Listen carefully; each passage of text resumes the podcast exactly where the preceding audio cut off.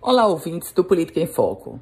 Invariavelmente, nos próximos meses, a governadora do estado do Rio Grande do Norte, Fátima Bezerra, ela vai precisar fazer uma reforma administrativa, mudar secretários, secretários que já estão se articulando para uma disputa neste ano nas chapas proporcionais inclusive não só secretários, mas também assessores muito diretos da governadora.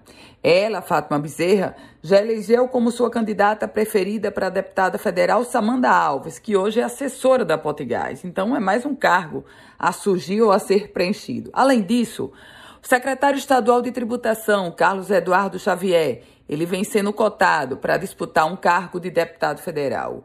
Outro que sonha em ser candidato a deputado federal é Fernando Mineiro, que já foi deputado estadual e já foi, inclusive, candidato a deputado federal.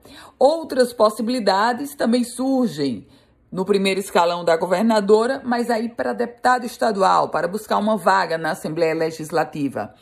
É o caso, por exemplo, de Júlia Arruda. Júlia Arruda, atual secretária das Mulheres, filiada ao PCdoB, poderá tentar chegar à Assembleia Legislativa. Um outro forte candidato que surge da base da governadora é Jaime Calado, secretário estadual de Desenvolvimento Econômico, já foi prefeito da cidade de São Gonçalo do Amarante, um dos grandes colégios eleitorais do estado do Rio Grande do Norte. Dirigente do PROS, Jaime Calado será candidato a deputado federal.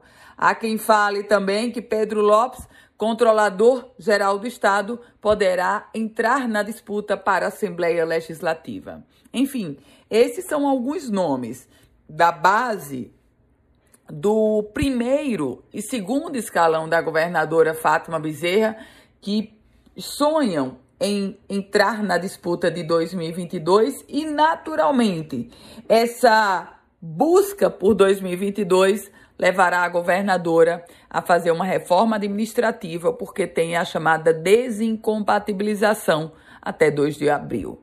Eu volto com outras informações aqui no Política em Foco com Ana Ruth Dantas.